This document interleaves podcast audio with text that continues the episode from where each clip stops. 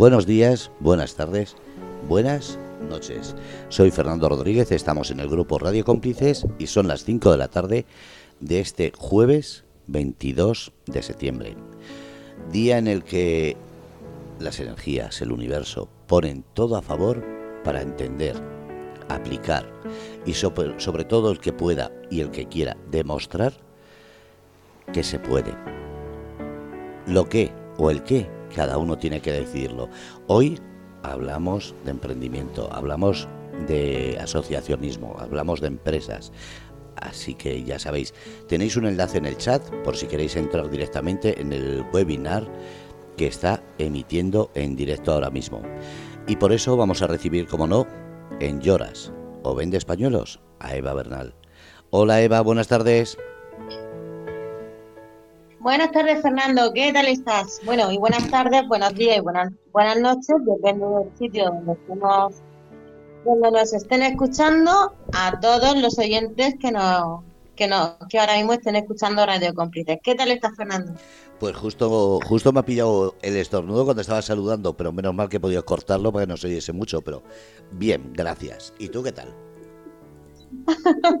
pues estoy genial, la verdad que gracias a Dios estoy muy bien, con, con muchas ganas de hacer este programa, que de hecho pues eh, era algo, era un programa que tenía mucho interés de hace tiempo en hacer y bueno, al final pues como todo, como yo siempre digo que los tiempos de Dios son perfectos, pues cada cosa llega cuando tiene que llegar y ese día pues es hoy.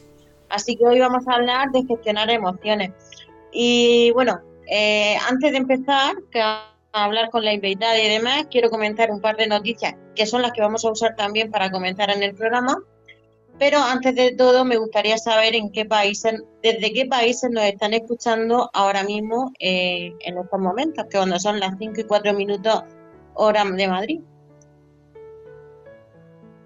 Como estás viendo, tú estás viendo ahí, eh, eres las dos únicas personas, pues tú y la invitada, que todavía no sabemos quién es, pero bueno, Mira, son las 5 y 4 minutos y ahora mismo tenemos, como siempre, Hawái, Alaska, España, eh, perdón, Estados Unidos, Perú, España, Irlanda, Francia, Alemania, Suecia y Rumanía. Y no hay nadie hoy, ni Rusia ni ningún país de Asia, todavía conectados. Así que esperamos que se conecte alguien. Después daremos una vuelta a ver si hay más. Bueno, es que estos días los ánimos están calentitos, así que no me extraña que no se conecte nadie. Además de verdad. Así que vamos, vamos a poner mano a la obra. Bueno, pues yo quiero, antes de presentar a la invitada, quiero dar dos, dos, eh, dos eh, noticias que son muy interesantes a la hora de empezar eh, eh, con, con, el, título y el meollo del programa que hemos traído hoy, que son la gestión, la gestión de, la, de las emociones. Eh, parece una tontería, pero no lo es, y ahora vamos a, desarrollar y, María José, que es la invitada, nos va a hablar de todo lo que ello puede traer, de todas las consecuencias y de todas las cosas. Y de hecho, por eso quería un poco eh, dar el pistoletazo de salida con estas dos noticias, porque son eh, es bastante más serio y bastante más importante de lo que nosotros mismos nos creemos. Y a veces no somos conscientes de, la importancia de, tener pues la salud mental, esa controlar esas emociones y tener pues esa, esas herramientas para, para poder pues manejar en, en situaciones pues que todos tenemos caóticas o situaciones límite pues que la vida nos la pone a veces. O sea, sencillamente puede ser un día a día. Eh, quería abrir la, con la sección de noticias con, una que, nos dice que las personas con problemas de salud mental son, son el colectivo con mayor tasa de desempleo. Bueno, es uno, uno de los problemas, pero no es el único, y después vamos a hablar de más problemas que puede venir eh, de esos problemas de salud mental. Y luego, eh, pues en otra, en otra noticia, nos dice que la gestión emocional es la clave para prevenir el suicidio. Eh, somos conscientes de, y no, y no sé si lo somos, pero sí te puedo decir que basada en mi experiencia, y eso lo he, lo he vivido yo, no me lo ha contado nadie, yo he visto suicidio en la calle Uy, ¿es la hora de la discoteca? No, se ha escapado un sonido aquí en la radio eh, al abrir un enlace que había mandado. Pensé que era algo del programa y era una publicidad. Perdona. Nada, no te preocupes. Es que me digo, uy, qué bien, qué divertido. Vamos a bailar. Y. a ver, y bueno, mm, eso, lo he, eso lo he vivido yo. He vivido como empresarios se suicidaban y, y, los he visto y los he visto en la calle con una sábana encima eh, en, estos periodos de crisis, en estos periodos de, de, en fin, de, estas cosas que pasan y que, y que bueno, y que a veces no, no, no vemos la salida, no sabemos gestionar emociones o no sabemos encontrar salida o no las vemos en ese momento y que, y que bueno, por desgracia pues suceden estas cosas que son muy tristes y muy lamentables. Entonces, mm, vamos a empezar ya. Fernando, si, si, te parece bien, voy a presentar la invitada. Y bueno, aquí hay muchas cosas que cortar y quiero empezar a, desarrollar el programa y, y, bueno, esperemos que la gente le parezca interesante y al final pues vamos a dar unas herramientas muy interesantes para que, bueno, eh, en ciertos momentos pues la gente pueda eh, gestionar esas emociones, gestionar esos momentos de crisis que, que a veces no sabemos ni, ni cómo hacer, ¿vale? Totalmente. Tuyo el programa, yo aquí en caso de que haya alguna noticia o información te la paso.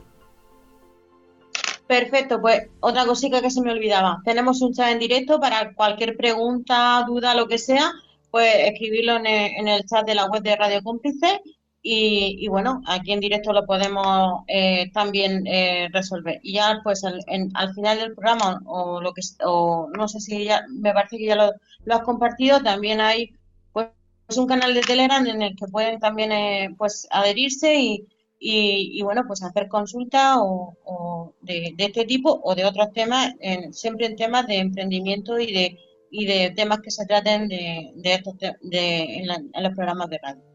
Así que dicho esto, mm, voy a presentar a la invitada.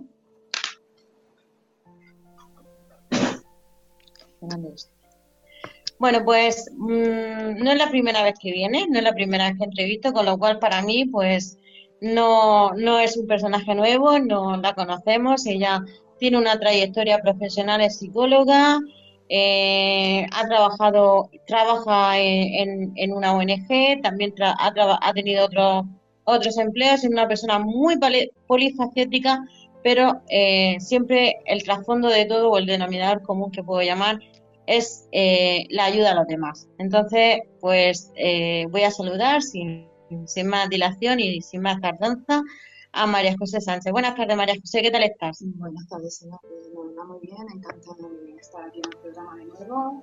agradezco a Fernando y a Diego que me hayáis vuelto a invitar y bueno, espero ser de utilidad a las personas que están eh, escuchándonos desde todo el mundo. Falta Marte, Fernando, que nos escuchen desde allí, pero bueno. Lo, siguiente, enseguida, eh, dentro de poco ya seremos, en vez de a nivel planetario, a nivel universal. Bueno, pues fíjate que hemos empezado el, el programa con estas dos noticias que a mí particularmente me ponen los pelos de punta. Eh, ¿cómo, mm, voy a empezar con, la primera pregunta que tengo preparada para ti, porque a, base, eh, o sea, a raíz de esa, de esa pregunta voy a desarrollar el resto que tengo y también va incluido las noticias con las que hemos arrancado el programa de esta tarde de radio. ¿Qué significa gestionar emociones? Bueno, eh, la misma palabra lo dice. Gestionar emociones. Es un término, no es un término nuevo, evidentemente, pero es algo que no nos enseñan y de lo cual no nos hablan. Gestionar las emociones significa no dejar que las emociones te dominen a ti. Es decir, eh, se supone eh, que somos un cuerpo y una mente. Eh, muchísimas veces es la mente la que nos domina a nosotros. O sea, si tenemos eh, una emoción negativa, por ejemplo, tristeza, en este caso, bueno, realmente las emociones no son ni negativas ni positivas, son emociones en general. Pero eh, en los tiempos que corren, eh, los, parece que el futuro no es muy halagüeño por las noticias, por todo lo que está pasando últimamente. De hecho, los medios de comunicación no ayudan a gestionar nuestras emociones. Precisamente ayer mi madre que suele hablar con la tele. Normalmente yo siempre le digo, no te contesta, ayer que fui a casa a hacerle una visita, y ella misma le estaba diciendo a los periodistas que dejaran de contar malas noticias.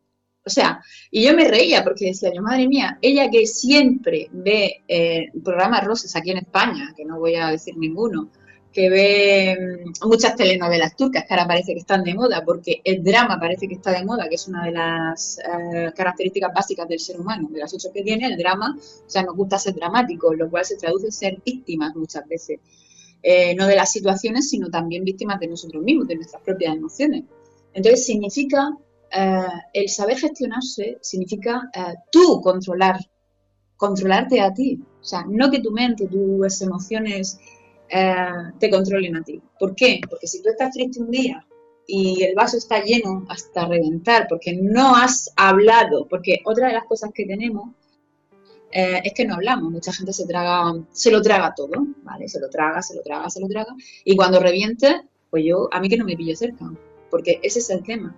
El no saber eh, controlarnos, en cierto modo, puede afectar a nuestro entorno, que de eso hablaremos más a lo largo del programa muy importante. ¿Qué representan las emociones en nuestro día a día? Ahora mismo hablamos de saber gestionar las emociones, pero a ver, tú cuando te levantas no te levantas cabreado, pero sí que es verdad que el día a día, pues bueno, se te presentan eh, situaciones positivas, pero también muchas negativas. Entonces, ¿cómo, qué representa o qué nivel de, de, representación tienen esas emociones en el paso del día a día? O sea, desde que te levantas hasta que te acuestas. Pues eh, tiene mucho que ver. Yo es que soy partidaria de cuando, cuando finaliza un día, ¿vale? Y esto ya es una herramienta que, doy a la gente que nos está escuchando. Pero la herramienta hemos dicho que al final, ¿eh? Pero soy partidaria de cuando termina el día, agradecer por todo lo que ha pasado y repasar aquellas cosas que nos han sucedido de manera positiva. Una conversación que hayamos podido tener con alguien, una sonrisa que le hayamos podido arrancar a alguien, porque tendemos a, acostarnos con aquellas cosas que no hemos, no, no hemos sabido gestionar a lo largo del día. Me ha llegado un recibo al banco que no he podido pagar, me he peleado con mi jefe, jolín que mi hijo ha suspendido, yo qué sé, el recreo. Eh, nos acostamos con esa, con esa vorágine. Entonces, si ya el día anterior te has acostado de mala leche, pues ya te levantas, vamos. O sea, y más si no has dormido, porque esa es otra. Eh, la mente no se apaga, no, no sabemos apagarla, no sabemos desenchufarnos y desconectar un ordenador, la apagas y se resetea, pero nosotros no sabemos resetearla, no nos han enseñado realmente. Entonces, eh, si ya nos levantamos, como decimos aquí en España, con el pie izquierdo, porque la noche anterior ya nos hemos acostado de alguna manera. Bueno, a ver, a ver, si por la noche se te ocurre la genial idea de verte un programa de miedo, un programa de conseguir, o lo que sea, ya tienes pesadillas, por la mañana te levantas y lo primero que haces es escuchar el despertador que ya te, ya te levantas con mala leche porque tienes ganas de estrellarlo, o además estás escuchando noticias que por norma general no son positivas, en el 99,9% de los casos, pues lógicamente, o sea, el día no puede empezar mejor. Claro. Sin embargo, eh, hay una cosa que yo llamo, porque yo estoy constantemente em, aprendiendo cosas, creciendo, aprendiendo nuevas herramientas para ayudar a la gente que me, que solicita ayuda. Eh, yo últimamente por las mañanas eh, hago mi pequeño ritual para despertarme, es decir, para salir de casa con energía. ¿Qué hago? Pues muevo el cuerpo, medito y hago lo que son afirmaciones positivas y agradecimiento que eso después, si quieres, damos las herramientas necesarias. Es decir, me dedico 5 o 10 minutos, ¿vale? No es necesario madrugar, evidentemente, para eso. O sea, dedico 5 o 10 minutos de, de mis primeros minutos del día, valga la redundancia, a visualizar cómo quiero que sea mi día. Y eso ayuda muchísimo. No es perder el tiempo, es que de alguna... Eh, eso no significa que a lo largo del día no nos vayan a pasar cosas, lógicamente. Y también eh, es importante eh, agendarse lo que uno tiene que hacer. Si uno lleva una cierta organización, no sale así como pollo sin cabeza, ¿vale? Como decimos aquí, eh, pues de alguna manera ya el cerebro va como enfocado. Y si surgen imprevistos, se puede manejar mejor, ¿vale? Porque el hecho de tener apuntadas las cosas no significa que se tengan que hacer las mil cosas que tenemos apuntadas, pero hay una cosa que los seres humanos no sabemos manejar y es el tiempo, porque a lo largo del día, sobre todo la gente que tiene familia, que ahora que ha empezado el cole, los niños tienen que ir al cole, que si tengo que ir a casa a hacer la comida, si, hay, si, son, si los padres los dos trabajan, pues eh, que, si no lleva al trabajo, en fin.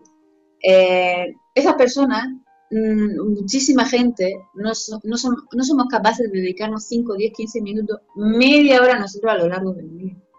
Simplemente para poder estar a solas con nosotros mismos o no hacer nada, tocarnos las narices, básicamente. Entonces, claro, pues sí. todo eso influye muchísimo.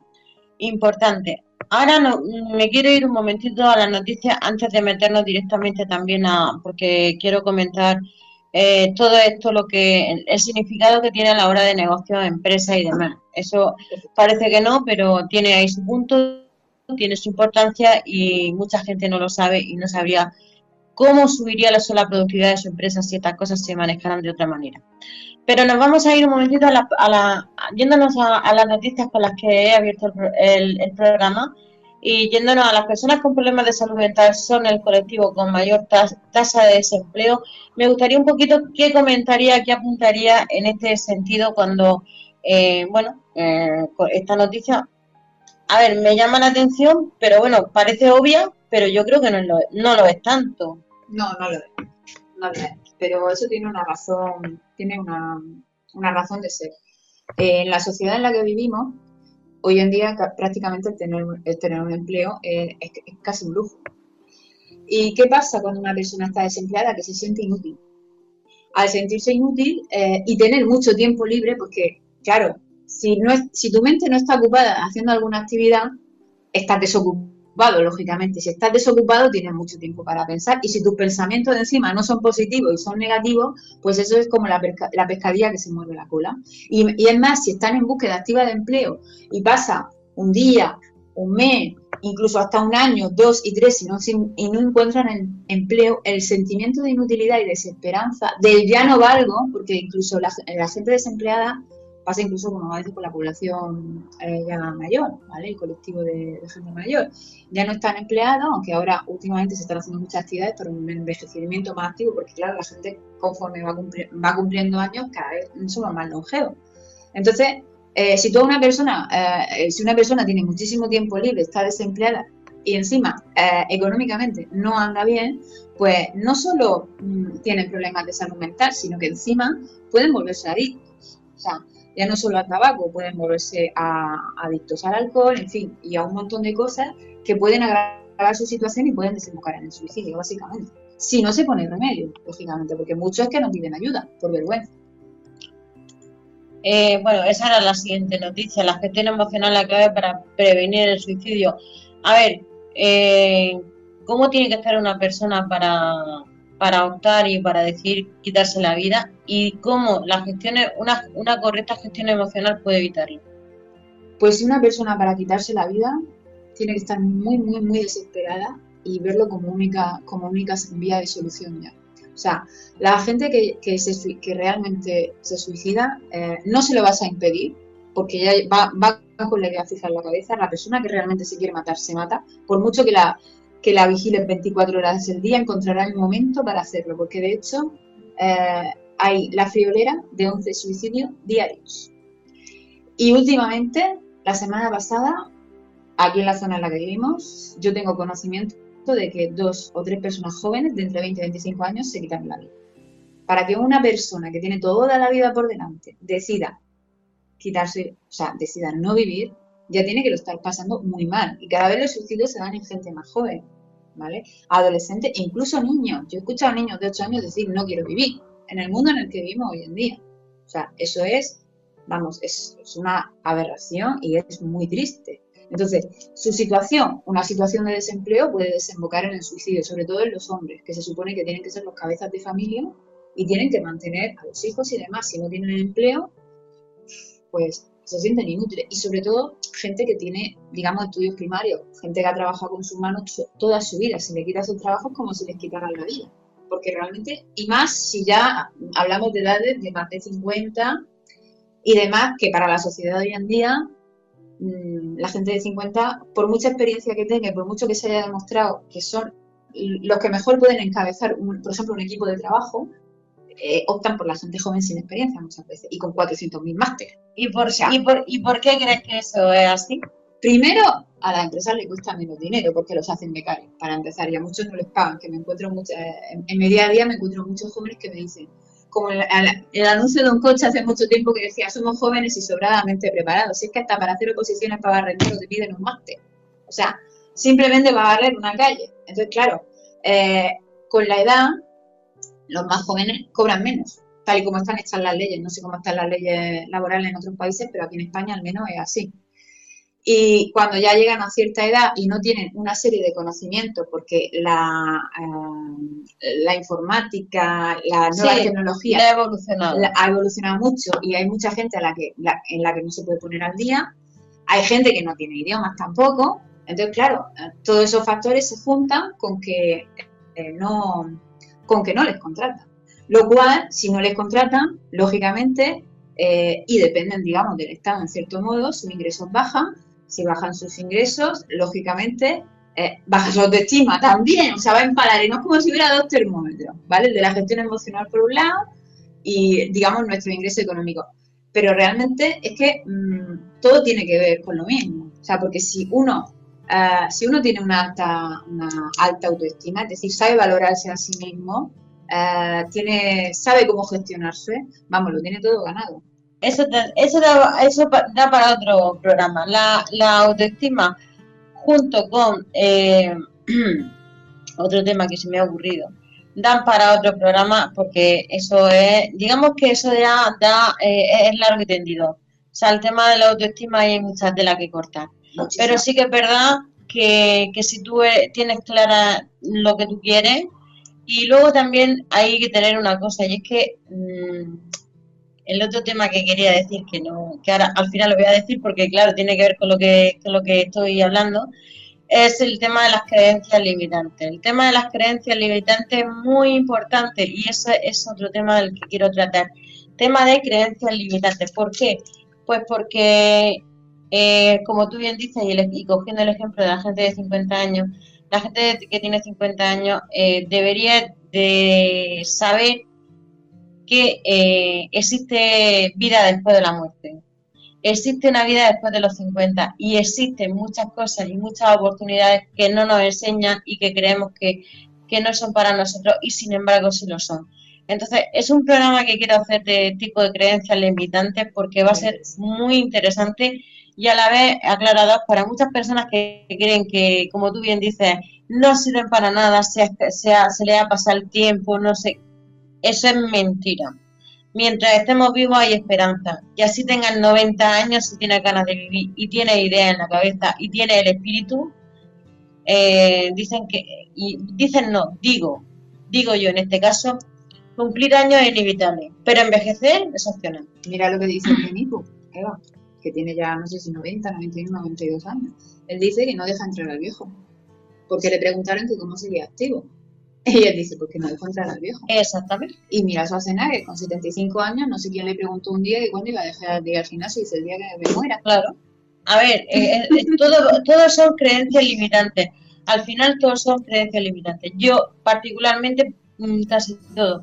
¿Por qué? Porque cuando, cuando tú tienes una cosa en la cabeza, cuando tienes un pensamiento en la cabeza, a lo mejor no te sale en un día ni en un, ni en un mes, pero que antes o después tú lo persigue y lo consigue, mm, al 99% sí. Viaja un 1% porque siempre hay la excepción que confirma la regla, pero casi siempre lo consigue. Al final, el, si le das un palico con, a una piedra, es posible que eh, en un año ni en dos se rompa, pero tírate 10 años y ya verás tú cómo al final que se rompe, ya te digo a ti que se rompe, seguro. Seguro. Bueno, dicho esto, eh, el tema del, hemos hablado del tema del suicidio y de, bueno del tema del desempleo como de cualquier otro problema. Lógicamente, una persona con problemas de salud, pues obviamente y básicamente eh, está claro que pues todo lo va a tener más complicado y es muy importante atenderse en esos temas. Pero vamos a seguir con la gestión de emociones hablamos de líder, hablamos de liderazgo, que esa palabra tan de moda hoy en día, parece que el líder es, no sé, conseguir, no sé, un artista de estos que, que lo sigue mucha gente, un, actor famoso, no, sé. Eh, para mí, eh, el gran líder que ha, que ha surgido y que es un referente en la historia de la humanidad es Jesucristo, y ese, eh, esa, esa persona, ese, ese líder, para mí, no vino a, a, creer, a crear nada, vino a servir. Y vino a servir y así lo demostró con su ejemplo. Con lo cual, para mí, el significado de líder es una persona que sirve. Ahora bien,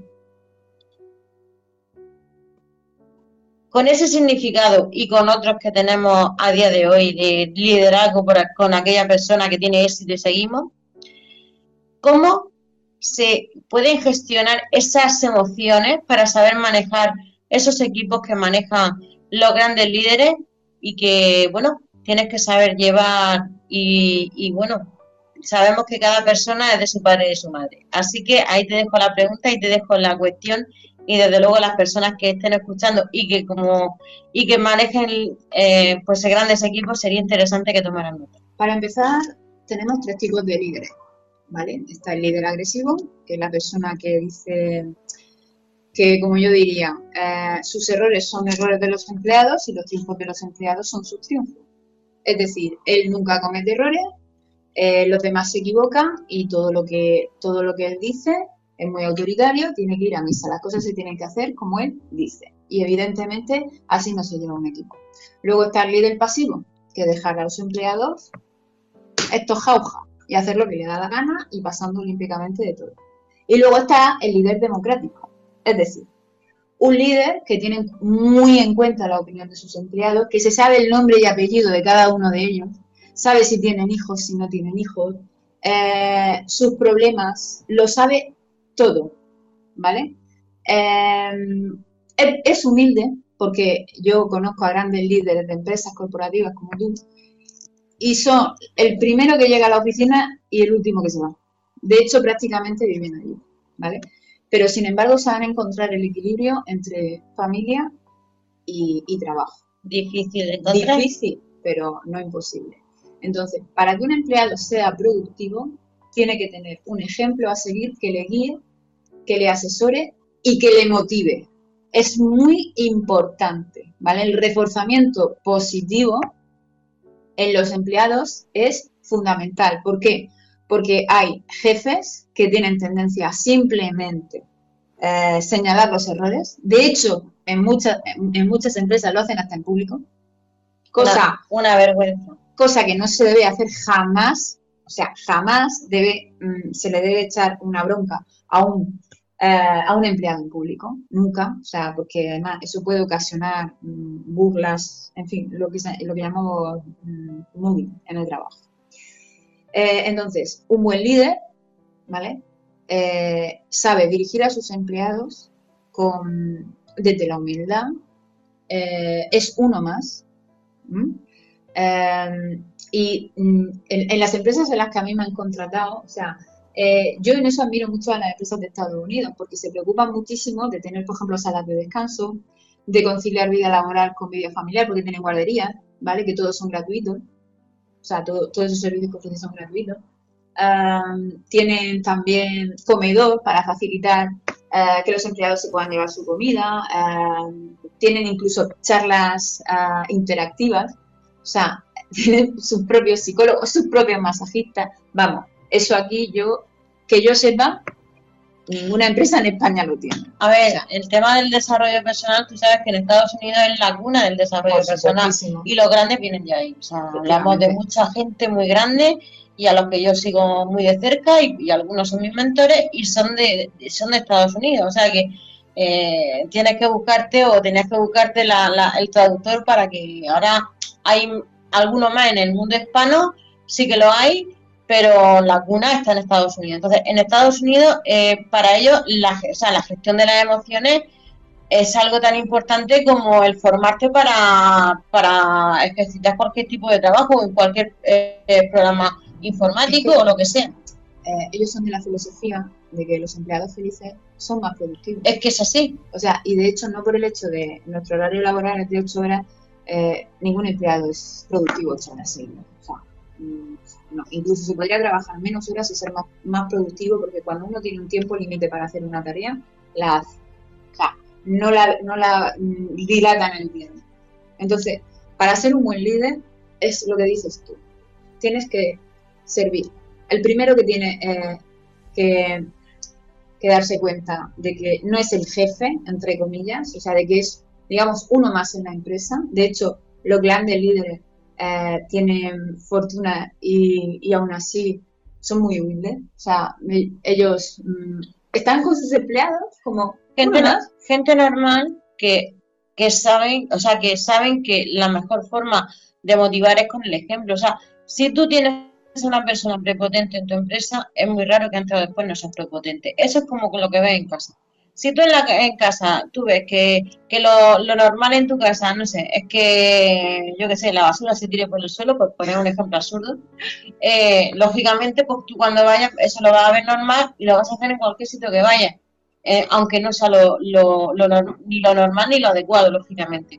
Pero eso es lo mismo, en tú vas a una empresa, si la empresa, eh, eh, pues eso, se, se, hablan a gritos, se faltan al respeto, no motivan a tus trabajadores y están eh, siempre pues a disgusto, pues lógicamente si tú tienes un, trabajador o los que sean a disgusto, pues lógicamente si el día de mañana necesitan 10 minutos más o necesita esto, necesita o que haga un pequeño esfuerzo por la empresa, no lo va a hacer porque no está a gusto y como no está a gusto no se motiva. Si tú tienes a una persona motivada, pues está claro que eh, a la hora de, de hacer cualquier digamos, sacrificio o favor, me da igual, llamémosle como sea, pues lógicamente lo hacer de otra manera.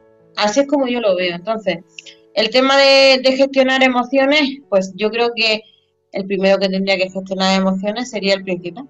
Efectivamente, el líder. Pero normalmente los líderes saben gestionar sus emociones bastante bien. ¿Por qué? Porque son personas eh, que tienen una mente bastante fuerte. Y los jefes y el tejido empresarial, estamos, te hablo ya en el tejido, me voy directamente al tejido empresarial en el, en el país en el que estamos ahora mismo, que es España. ¿Se saben manejar o gestionar las emociones a nivel corporativo? Hablamos desde el presidente, jefe ejecutivo, CEO, me da igual llamarlo, hasta el último peón de la compañía. Pues, desde mi experiencia, no. De hecho, no, no hay estudios eh, que demuestren eh, cómo de efectivo eh, es un trabajador, si se, da, si se sabe gestionar, si va motivado al trabajo.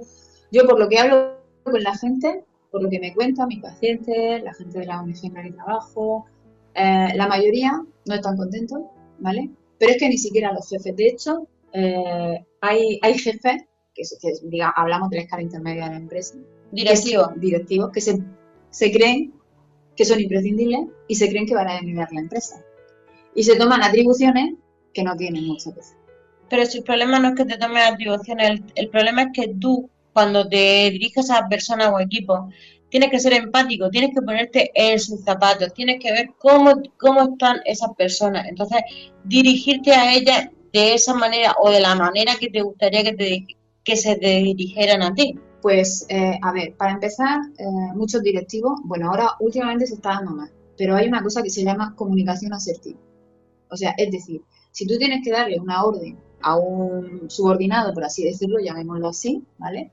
Eh, tienes que dársela de, la manera, primero que lo entienda, y segundo, eh, con un tono de voz agradable, eh, teniendo empatía, es decir, poniéndose en el lugar de esa persona, porque a lo mejor en ese momento esa persona está haciendo otra tarea. Y llega algo urgente y tiene que dejar de hacer esa tarea para atender, pues, una, a ver, urgencias hay en todas partes, en un hospital, o sea, entonces, eh, se lo comunica, bueno, ahora últimamente se comunica tú por bien pero si se lo comunican directamente, la asertividad consiste en eso, o sea, eh, la falta de comunicación en las empresas, bueno, en las empresas y en la vida en general es brutal. O sea, no sabemos comunicarnos entre nosotros. La o sea, paradoja es que estamos en la era de las comunicaciones y es cuando peor nos comunicamos. Efectivamente, o sea, porque eh, en eso consiste la buena comunicación, que se llama en este caso comunicación asertiva. Igual que hay un líder democrático, hay una manera correcta de comunicar las cosas a los demás, ¿vale? Entonces, la manera correcta de comunicar las cosas a, a los demás es pues, hablando bien, básicamente. O sea, como decía el refrán, hablando se entiende la gente. Y es así, pero... Eh, el saber comunicar también implica saber escuchar. ¿vale? No ir, escuchar, es decir, estar atento a lo que la otra persona me está diciendo. Pero claro, si tú me estás hablando a gritos, yo no me entero de lo que me están diciendo, obviamente, porque eh, si la persona cuando se comunica manifiesta ansiedad, manifiesta esto es para antes de ayer, o sea, las cosas no son así. ¿Por qué? Porque eh, está manifestando eso, estresa al empleado y evidentemente no va a ser efectivo en su trabajo. O sea, pero de ninguna manera es imposible eh, trabajar en un ambiente de estrés y de tensión constante y ser productivo. Es imposible. Es imposible. Ahora bien, nos vamos a la otra cara de la moneda. Consecuencias de una mala gestión emocional. Y te lo voy a poner en dos, en dos, dos supuestos. El primer supuesto a nivel empresarial o a nivel personal. Quiero decir, me da igual que empieces por el que quieras.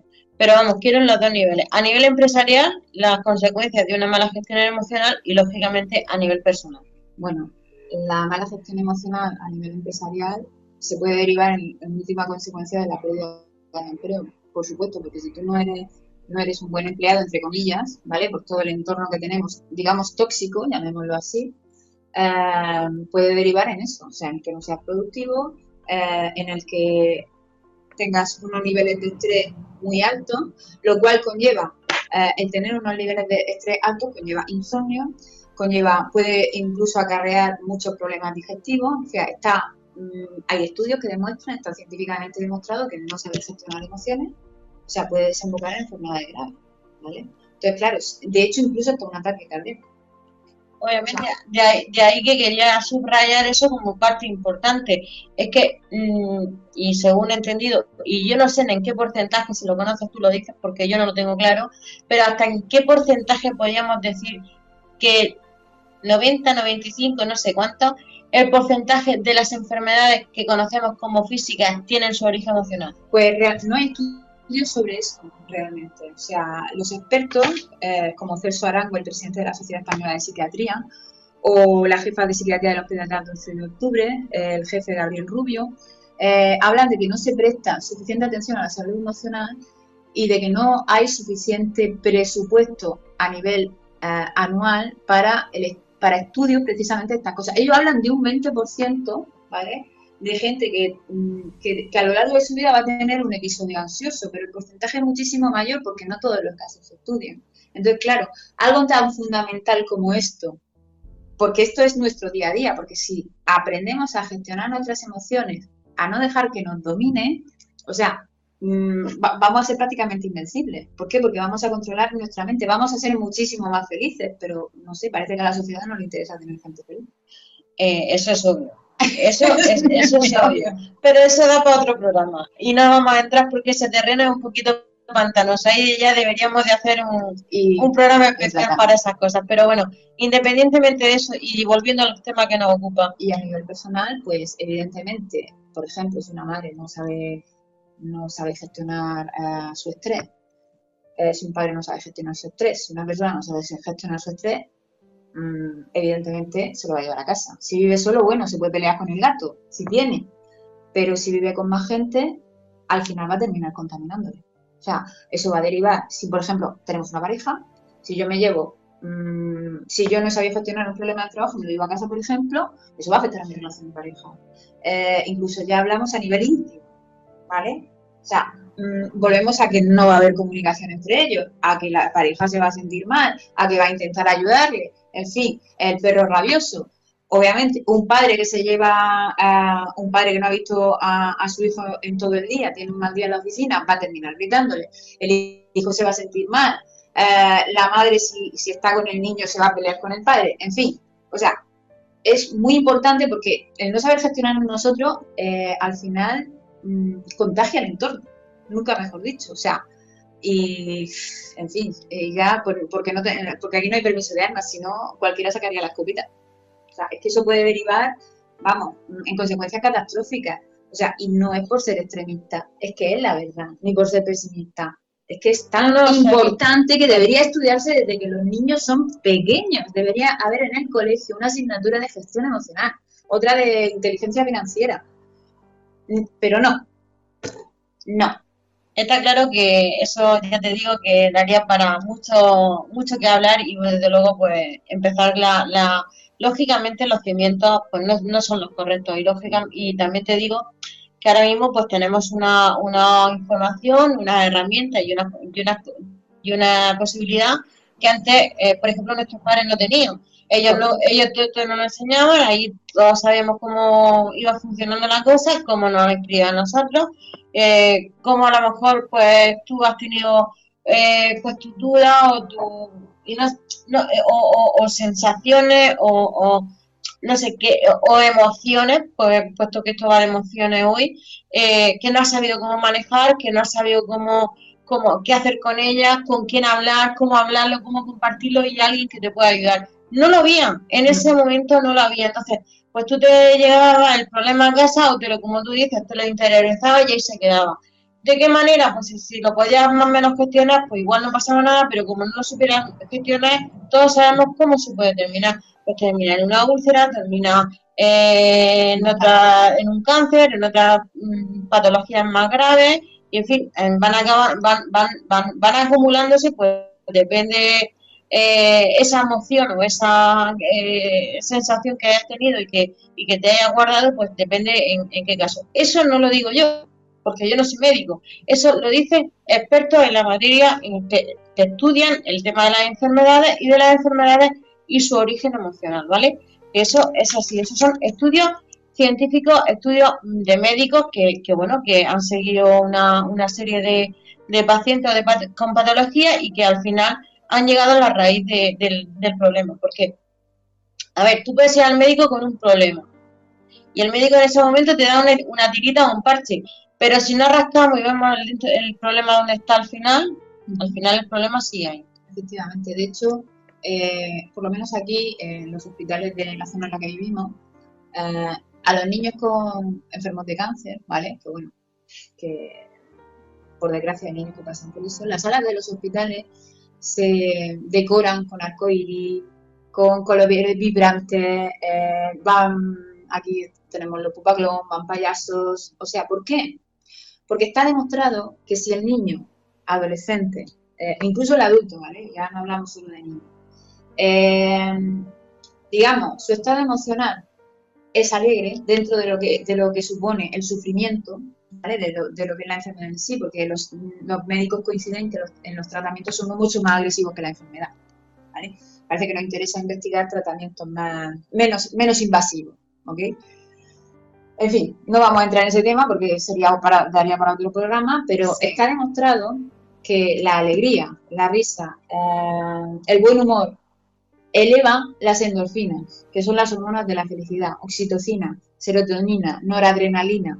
Si uno tiene em, eso alto, esos índices altos, el sistema inmune se eleva, con lo cual puede hacer frente a la enfermedad y en un alto porcentaje de casos se curan y no solo se curan, sino que encima es muy posible que no vuelvan a recaer pero para eso, eh, eso exactamente lo que necesitamos es precisamente eso. necesitamos pues esa, esa atención, esa, esa, esas gestiones adecuadas de, de, emociones, eh, ese saber compartir, ese saber hablar.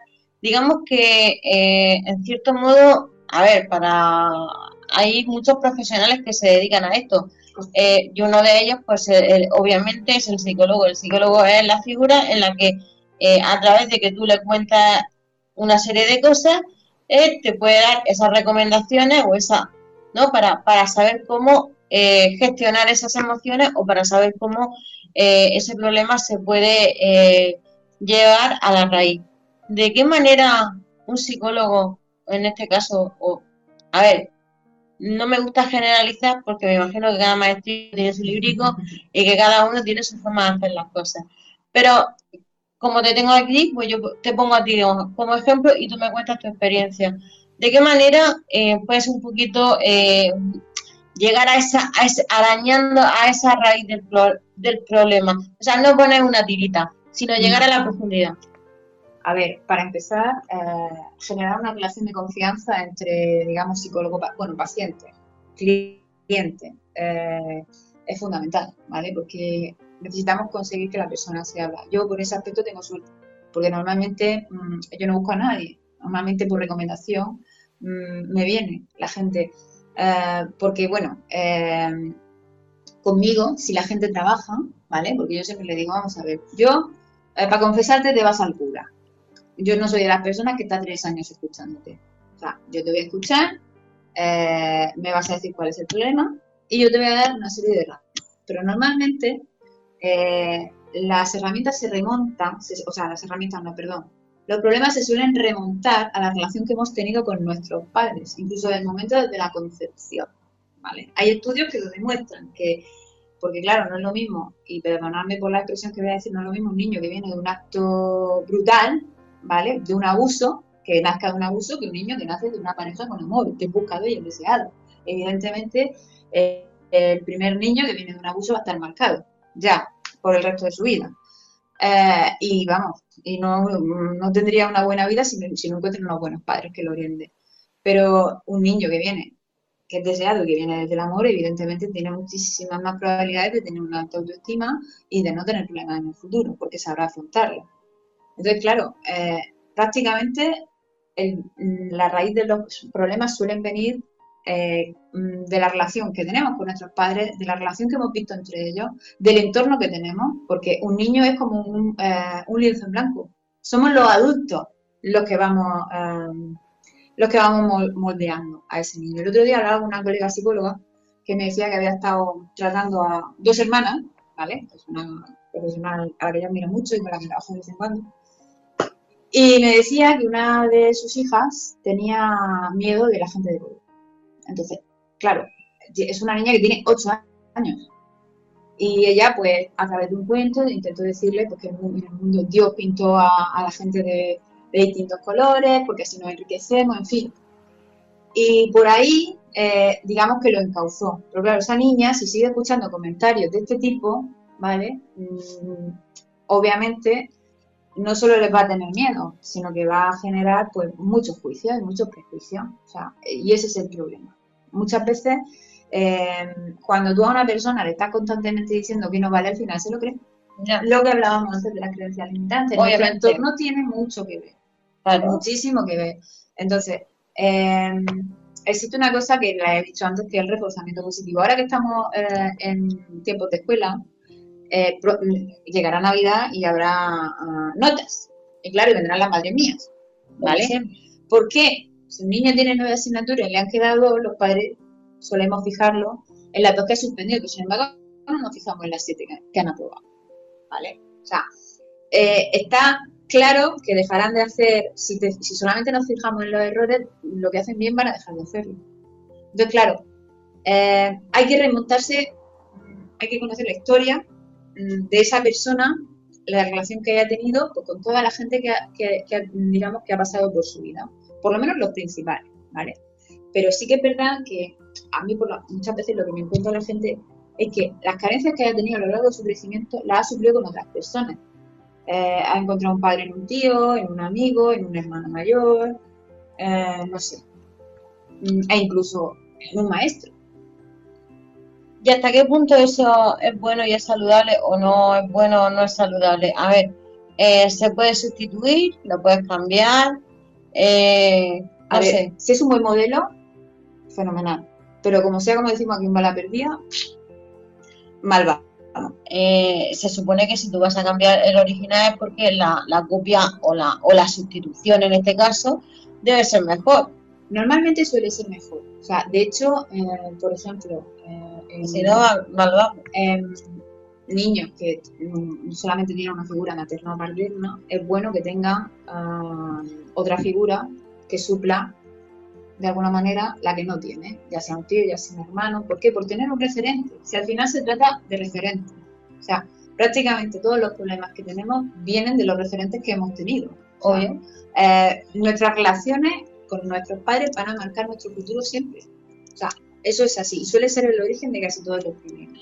Bueno, si te das cuenta, en la mayoría de las cosas de estos de desarrollo personal nos dicen que somos el resultado de las cinco personas que normalmente nos relacionamos día a día. Y efectivamente tiene mucho que ver. Entonces, ¿qué es lo que te queremos hacer? Pues si queremos un poco cambiar nuestra vida, pues lógicamente tenemos que cambiar hábitos, tenemos que cambiar pautas y tenemos que cambiar a lo mejor personas. No dejarlas de lado, pero sí, eh, digamos, eh, estar con las que más te sumen y las que te aporten. Y las otras personas, pues, un poquito como la regla que comentaba hace unos días de los tres minutos, tres horas o tres días o para toda la vida. Entonces, pues ya clasificas tú las personas pues según ese nivel de aporte que tienes y lógicamente lo que quieras conseguir en la vida. Si tú estás al lado de una persona que todo el día se está quejando y que todo el día está maldiciendo y que además no tiene ganas de trabajar y además no sé qué y además cada vez que te viene, te viene con, con, con, un saco de problemas, pues ya llega un momento que dices tú, por Dios y por María Santísima, esto no hay que lo soporte. Bueno, queda poquito para el programa, se ha pasado volando. Volando. Eh, entonces, como no quiero que luego precipitación, quiero que nos dé eh, consejos y herramientas para eh, una adecuada gestión emocional, hasta donde se pueda. Luego, también hay otra cosa, y es que en el chat hemos dejado un, un enlace para un canal de Telegram para que si en algún momento alguien necesita otro tipo de ayuda, poco más, quiere una sesión con María José, quiere ampliar cualquier cosa, puede entrar al, chat, que es eh, directamente, y yo eh, contactaremos con ella para que, o con esa persona, para lo que pueda necesitar y que y encantada de la vida pues le ayudaremos en lo que en lo que haga falta con lo cual eso está ahora mismo en el chat de eh, Radio Cómplices que tiene que es un chat un chat en directo para que las personas puedan pues interactuar con nosotros que aunque nosotros eh, estemos eh, eh, ahora mismo al aire, pero se puede interactuar y las personas que tengan dudas, preguntas, cualquier cosa, ahí está. Y también está el enlace para lo que he comentado antes. Entonces, dicho esto, te quería preguntar eso, que nos dieras como así a título ya un poco, vamos a ir poquito a poquito cerrando el programa, pues esos consejos y esas herramientas que para la buena gestión emocional. Para empezar, yo le diría a la gente que cambie la manera en cómo se habla a sí mismo. Uy, qué importante, por Dios. Es muy importante em, hablarnos bien, comunicarnos bien con nosotros mismos. ¿Por qué? Porque somos la persona con la que vamos a pasar el resto de nuestra vida y de hecho somos nuestro peor enemigo. Escúchame. Y me incluyo, ¿eh? Escúchame. Eh, eh, ahí me río porque la mayoría de las veces te equivocas. Eva, eres tonta. Eva, no sé qué. Eva, no sé qué. Llega un momento que dices Eva, relájate. Porque yo misma me pillo así diciendo, ta, ta, ta. Yo digo, así da gusto. Hay la autoestima que se suba. Entonces, claro, ahora mismo me, dice eso y me da la risa porque, vamos, yo hago justo todo lo contrario. Claro. Bueno, a ver, hasta yo misma. En algunos momentos me pillo y digo, pero vamos a ver. Eh, cambia esa manera de, de hablarnos. ¿Por qué? Porque, eh, o sea, si yo le pregunto a una persona qué cosas positivas mm, dice de ella, qué virtudes tiene, me va a decir una o dos. Pero si le pregunto qué defectos tiene, me va a decir 100. eso seguro. Entonces, hablémonos bien, comuniquémonos bien con nosotros mismos. O sea, no es sencillo. Muy importante lo que has dicho y bueno, dicho esto, yo mm, me vienen a la cabeza varias personas, entre ellas una muy especial para mí y que desde aquí hoy le voy a mandar un saludo él sabe por qué, él sabe por qué se lo doy hoy y él sabe por qué se lo doy desde la radio. Así que un abrazo y un beso muy grande. Entonces, ya puedes seguir. Dicho esto. Vale. Después de esta cuña publicitaria.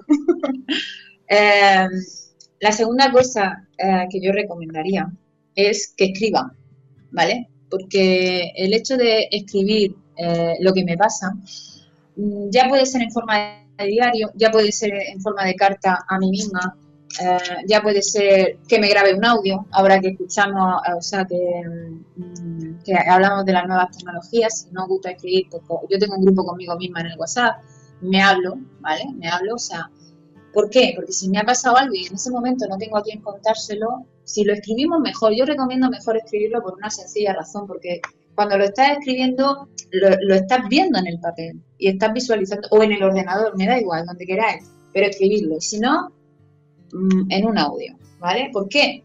Porque después lo volvéis a escuchar y digamos que como lo has sacado afuera, eh, tu nivel, digamos, de, estrés ha bajado. Y al escucharlo quizás lo podáis ver de otra manera. O sea, eso es muy recomendable, bajo, bajo mi punto de vista, mi humilde punto de vista. Y luego, una tercera cosa que diría ya mm, para terminar, mm, es que nos rodeemos, o sea, que tengamos lo que se llama, yo lo, lo que se llama y llamamos los expertos, una red de apoyo. Es decir, al menos una persona a la que le puedas contar tus cosas sin que te juzgue y sin que te dé consejos porque no se lo has pedido. Normalmente eh, la, gente, la gente opina sobre nuestra vida así de manera gratuita, sin ponerse en nuestros zapatos y tener empatía. Y muchas veces lo único que necesitamos es que nos escuchen, que no nos digan nada, simplemente que nos escuchen, básicamente. Si podéis haceros, que yo con los años me ha costado mucho, pero he conseguido tener gente a la cual en cualquier momento la puedo llamar, si me puede atender en ese momento, y contarle eh, cualquier cosa que me ha pasado. Por ejemplo, esta semana he tenido varias a que los psicólogos, uy, me ha dicho uno, oye, los psicólogos son felices, mentira, también tenemos nuestras cosas, evidentemente, pero afortunadamente tengo gente con la que sé que puedo hablar, que me va a dar un punto de vista si yo se lo pido y si no, simplemente me va a escuchar. ¿Por qué? Porque necesitamos desahogarnos para no acumular eso y no ser un volcán después. Y por supuesto no arrastrar con la lava de nuestro volcán a gente a la que queremos, porque al fin y al cabo los problemas vienen por eso, porque explotamos y casi siempre explotamos con la persona que no debemos de explotar. Correcto. Y a lo mejor la que realmente se lo merece se queda tan a gusto y no se entera de nada. Y entonces eso al final, ¿qué es lo que te genera? Mayor estrés. ¿Por qué? Porque le has hecho daño a una persona que, que quiere y que además no se lo merece y sin embargo la otra pues está de rosita. Y claro, al final eh, queremos tapar un error con otro más grande. Exactamente. Y al final eso no conduce a nada bueno. Con lo cual pues debemos pues eso, ser conscientes de lo que hacemos y cuando haya que decir una cosa se dice. Oye, y la palabra no es mágica, ya te lo digo yo, que a mí me costaba mucho decirla, pero oye, ahora me sale sola. Así que cuando hay que decir no, se dice no. Y se dice no convencida de que el no es lo mejor y que el no, pues no es ni más ni menos que lo contrario que el sí, tiene la misma citada. No pasa absolutamente nada. Hay que liberarse en esa en esa, en esa sección. Y una forma de cambiar el, estado de ánimo a nivel instantáneo, y ya para terminar, porque se me olvidaba, y es una cosa fundamental, todos tenemos una canción favorita, todos, todos tenemos un recuerdo eh, el cual evocamos y nos produce una sonrisa, entonces, para poder cambiar un estado de ánimo de manera instantánea, podemos o bien dar un golpe en la mesa, eh, coger y mirar, eh, cambiar nuestro enfoque a otro sitio, o simplemente te pones una canción y te pones a bailar. Así de claro. Y a cambiar la energía. Cambiamos la energía, cambiamos la polaridad y cambiamos nuestro estado de ánimo. Y así pues, la verdad, todo cambia. Fernando, que nos pesamos de horas para, para variar, ¿eh? aquí me deja, nos deja hablando y nos tiramos una hora más fácilmente. Pero sin problema, ¿eh? Sabes que no hay problema. Sabes que no hay problema, estoy aquí y se me había olvidado dar al micro, pero sí, es verdad. Eh, además, te dije... Pero eso es normal, eso es lo normal, eso es lo normal. No, no, pero te dije que lo bueno de haber adelantado la hora es que si hay que ampliar, no hay problema hasta las 7 que empiece el siguiente programa. Entonces, en ese sentido, ah, es bonito por eso. Bueno, pues también es verdad. Pero bueno, de momento creo que tampoco queremos saturar a la gente con demasiada información. Dicen que lo bueno es breve dos veces bueno. Y bueno, para quedamos pendientes en los próximos, en los próximos meses hacer algún programa con creencias limitantes y autoestima porque puede ser muy interesante a la hora de que la gente pues tome nota y, en fin, y le podamos, si podemos ayudar un poquito a que se encuentren mejor, pues doy pues bueno el tiempo empleado. Yo también. Fernando, ¿en qué país? ¿Hay algún país nuevo o seguimos igual? No, se ha ampliado algunos en Estados Unidos y en España. Y en el chat había entrado Feli hace cinco minutos que decía, llego tarde. Dice, da gusto escuchar a Eva. Así que, eh, lo dicho, tanto a Eva... Bueno, pues muchísimas gracias, Feli, por tu... muchísimas gracias, Feli, por su comentario y, y bueno, y a todos los que nos, han escuchado. Muchas gracias, María José, por tu intervención. Gracias a ti. Y por todos los tips que nos has dado y, la, y, la, y todos los mm, eh, puntos que nos has aclarado en base a la gestión emocional. Y, bueno, y a ti, Fernando, por estar ahí, a Radio Cómplices, pues por, por este programa semanal que, que, nos da la oportunidad de hacer. A todos los oyentes por escucharnos de todas las partes del mundo en los que eh, nos has dicho antes que nos están escuchando. Gracias por estar ahí. Eh, los deseo una eh, fantástica y maravillosa semana. Un abrazo para ti, Fernando. y bueno, que sean muy felices y luego después pues buscaremos los motivos. Chao, chao. Chao. Chao Marijose, chao Eva, muchísimas gracias. Y bueno, es el programa, como hemos dicho, Lloras o Vendes Pañuelos aquí en Grupo Radio Cómplices los jueves a las 17 horas. Hemos modificado el horario porque hay veces que se tiene que ampliar y así no había ese problema de, de estar con otros programas. Gracias a todos desde Grupo Radio Cómplices y ahora sí, recordar, lloras o vendes pañuelos, como digo, Grupo Radio Cómplices, jueves con cambio de horario a las 5 de la tarde, hora española.